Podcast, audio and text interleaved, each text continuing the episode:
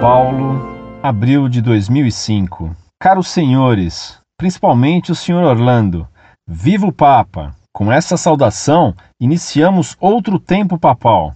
Gostaria de comentar alguns assuntos que achei muito interessantes e, com isso, tirar algumas dúvidas. A Igreja é muito rica em doutores em teologia. Teólogos brilhantes como Santo Agostinho e São Tomás de Aquino eram, desde sempre, defensores da reta fé cristã. Agora, com Bento XVI, mais uma vez sinto que a divina providência nos agraciou com um pastor que é possuidor de profundo conhecimento teológico, ou, como cansei de ler e ouvir em jornais e entrevistas, que Bento XVI é, antes de tudo, um teólogo brilhante. Minhas duas dúvidas são: primeira, existem ou já existiram teólogos profundos conhecedores da fé cristã que não fossem católicos? Se existiram, eles se converteram ao catolicismo? O que para mim seria o caminho natural. Segunda dúvida: se até mesmo a mídia e muitos teólogos dizem que Bento XVI é um teólogo brilhante, como eles podem dizer que o Papa é conservador demais? Será que o Papa, por mais liberal que fosse, poderia aceitar, por exemplo, casamentos homossexuais e outras coisas sabidamente contrárias à fé cristã? Para terminar, gostaria de comentar que é uma honra ter como pastor um profundo conhecedor da doutrina cristã, como Bento XVI, alguém que só mesmo no catolicismo poderíamos verificar, e que, após sua eleição, pude entender completamente por que vocês da Monfort defendem com tanto fervor nossa fé. Afinal, assim como vocês e o Papa, Quanto mais nos aprofundamos no conhecimento da santa tradição e da Sagrada Escritura, mais católicos ficamos e mais certeza temos que fazemos parte da única verdade, a verdade cristã. Parabéns a todos nós. Em tempo, em minha opinião, o Espírito Santo tratou de não deixar com que os cardeais escolhessem papáveis com perfil liberal demais. Muito prezado Salve Maria. Também nós da Monfort nos congratulamos como você e com você pela eleição do cardeal Ratzinger, agora Bento XVI. Concordo também que uma das razões primeiras dessa alegria foi a da não eleição de cardeais modernistas declarados como os cardeais Martini, Casper, Le Mans ou Tetamanzi.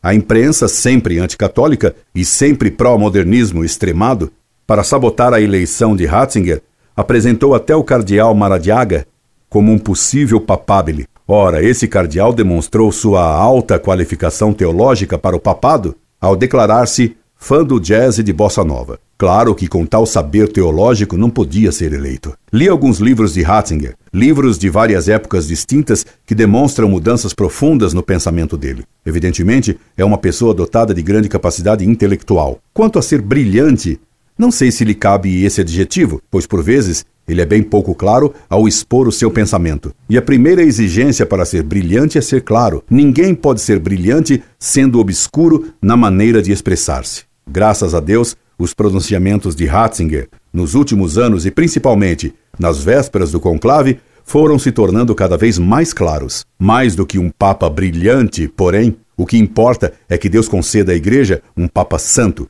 que queira fazer a vontade de Deus, retirando prelados e fiéis do estado de incerteza que o Vaticano II produziu. Essa incerteza e essa divisão são típicas de nosso tempo. Ratzinger, no pronunciamento que fez na missa pró-eligendo pontífice, declarou que o relativismo constituiu uma verdadeira tirania sobre nossa época e que é preciso vencer esse relativismo que torna tudo indiferente. Ele declarou que Deus coloca um limite ao mal. Você me pergunta se existem teólogos brilhantes que não fossem católicos. Ora, um homem, enquanto pensador, pode ter dois brilhos distintos. Primeiro, o brilho da verdade católica. Segundo, o brilho do talento natural. É evidente que pode haver, e que existiram realmente, pensadores de grande talento que não foram católicos. Mas como o brilho da verdade é superior ao da inteligência natural, teólogos verdadeiramente brilhantes só podem existir na Igreja Católica. Aliás, você mesmo chegou a esta conclusão de que só na Igreja Católica se podem encontrar teólogos verdadeira e sobrenaturalmente brilhantes pela posse da verdade, afirmando no final de sua carta: alguém que só mesmo no catolicismo poderíamos verificar. Um grande abraço e rezemos pelo Papa para que nele brilhe a verdade católica mais do que seu talento natural, para que ele seja santo. É neste sentido que clamo com toda a esperança a Deus: viva o Papa, viva pela chama da verdade e da santidade. Viva o Papa! Incorde Jesus Semper, Orlando Fedeli.